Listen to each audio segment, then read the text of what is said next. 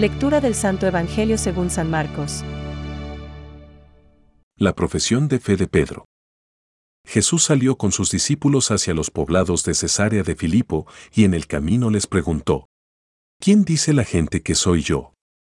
Ellos le respondieron, Algunos dicen que eres Juan el Bautista, otros, Elías, y otros, alguno de los profetas. ¿Y ustedes, quién dicen que soy yo?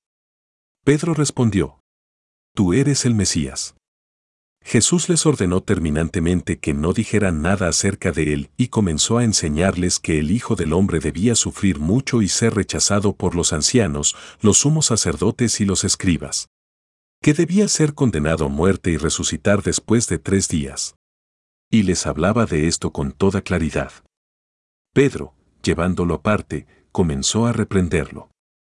Pero Jesús, dándose vuelta y mirando a sus discípulos, lo reprendió, diciendo, Retírate, ve detrás de mí, Satanás. Porque tus pensamientos no son los de Dios, sino los de los hombres. Es palabra de Dios. Te alabamos, Señor. Reflexión. ¿Quién dicen los hombres que soy yo? ¿Y vosotros, quién decís que soy yo? Hoy seguimos escuchando la palabra de Dios con la ayuda del Evangelio de San Marcos. Un evangelio con una inquietud bien clara. Descubrir quién es este Jesús de Nazaret. Marcos nos ha ido ofreciendo, con sus textos, la reacción de distintos personajes ante Jesús. Los enfermos, los discípulos, los escribas y fariseos. Hoy nos lo pide directamente a nosotros. ¿Y vosotros, quién decís que soy yo? Marcos 8:29 Ciertamente, quienes nos llamamos cristianos tenemos el deber fundamental de descubrir nuestra identidad para dar razón de nuestra fe, siendo unos buenos testigos con nuestra vida. Este deber nos surge para poder transmitir un mensaje claro y comprensible a nuestros hermanos y hermanas que pueden encontrar en Jesús una palabra de vida que dé sentido a todo lo que piensan, dicen y hacen. Pero este testimonio ha de comenzar siendo nosotros mismos conscientes de nuestro encuentro personal con Él. San Juan Pablo II, en su carta apostólica Novo Milenio y Neunte, nos escribió. Nuestro testimonio sería enormemente deficiente si nosotros no fuésemos los primeros contempladores de su rostro. San Marcos, con este texto, nos ofrece un buen camino de contemplación de Jesús. Primero, Jesús nos pregunta qué dice la gente que es Él. Y podemos responder, como los discípulos.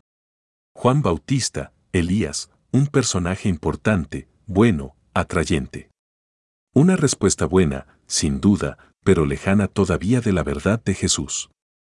Él nos pregunta, ¿Y vosotros, quién decís que soy yo? Marcos 8:29. Es la pregunta de la fe, de la implicación personal.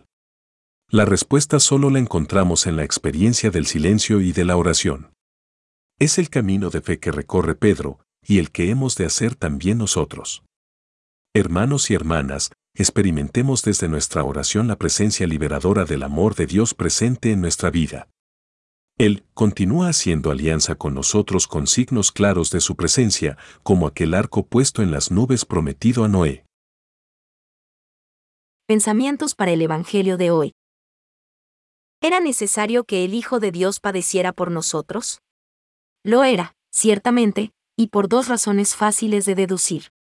La una, para remediar nuestros pecados. La otra, para darnos ejemplo de cómo hemos de obrar. Santo Tomás de Aquino. Los cristianos deben ser instruidos continuamente, a lo largo de los siglos, por el Señor, para que sean conscientes de que su camino no es el de la gloria y del poder terrenales, sino el camino de la cruz es. Benedicto XVI el amor hasta el extremo. Juan 13,1 es el que confiere su valor de redención y de reparación, de expiación y de satisfacción al sacrificio de Cristo. Ningún hombre, aunque fuese el más santo, estaba en condiciones de tomar sobre sí los pecados de todos los hombres y ofrecerse en sacrificio por todos. Catecismo de la Iglesia Católica, número 616.